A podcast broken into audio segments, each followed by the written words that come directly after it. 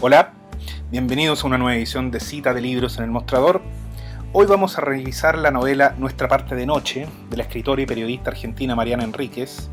publicada por Editorial Anagrama el año 2019. Esta autora, reconocida por ser una de las voces más oscuras e inquietantes de la actual literatura latinoamericana,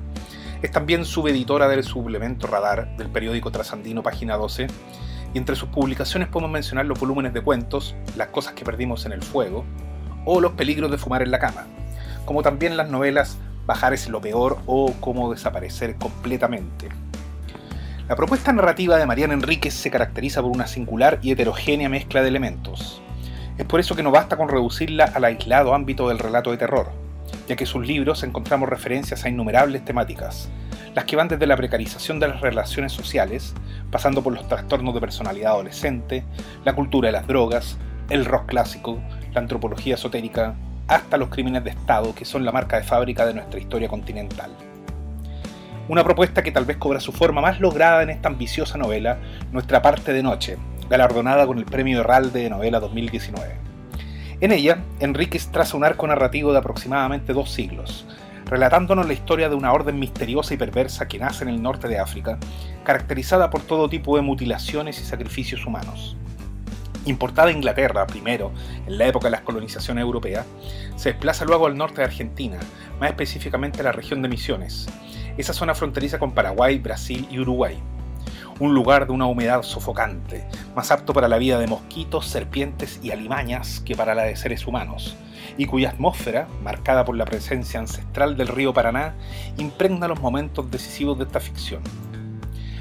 Cabe resaltar que la historia de esta orden, en su dimensión latinoamericana, se encarna en una familia de la élite latifundista argentina que forjó su fortuna a través del cultivo del mate, escalando progresivamente en poder e influencia política.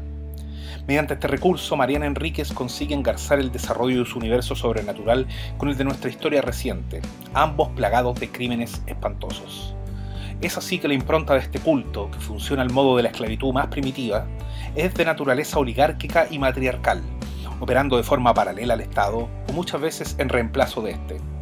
un punto que cobra especial relevancia cuando la novela aborda la época de las desapariciones y torturas que caracterizaron la dictadura de su país entre los años 1976 y 1983.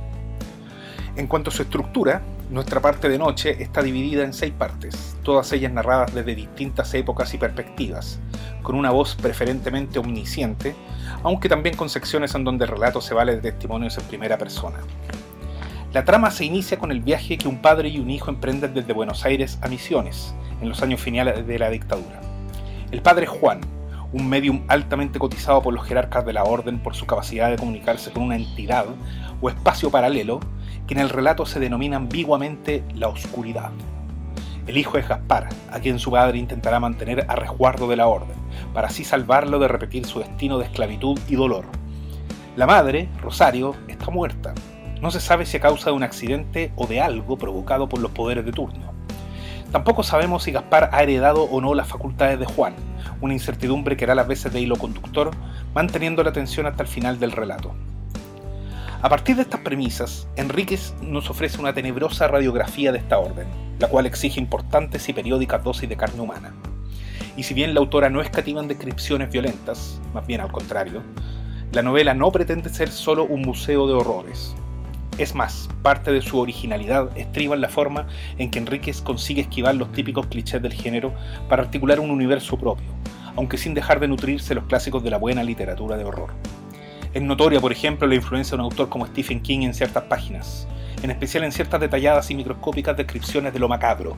entre otras lecturas y voces que se van comunicando como susurros en la oscuridad. En paralelo, la novela pareciera ofrecer también una historia alternativa a la tradición cristiana heredada de la conquista europea. Es como si el legado católico fuese absorbido por la oscuridad de ese culto de ascendencia africana.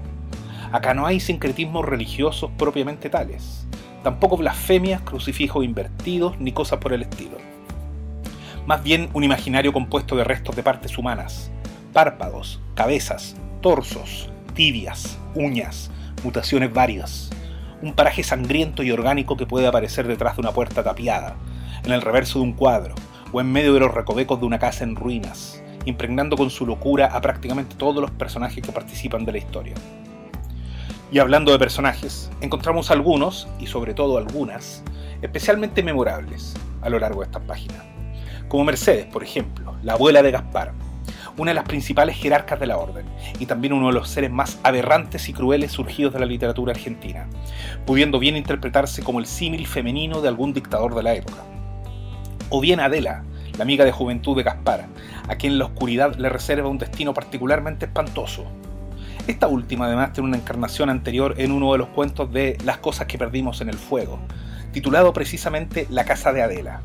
Una historia breve que acá se reescribe en la que sin duda es una de las partes más logradas de la novela, aquella centrada en la época de adolescencia de Gaspar en medio de la fiebre mundialera de 1986.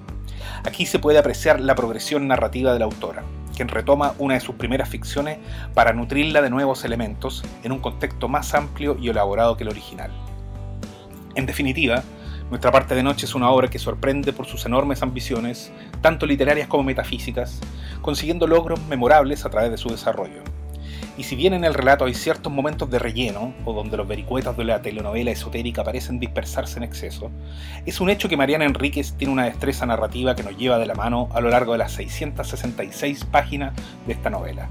Un detalle inquietante, por cierto, y que tal vez sea algo más que una mera anécdota editorial. Soy Gonzalo Hernández y esta es una nueva cita de libros en el mostrador.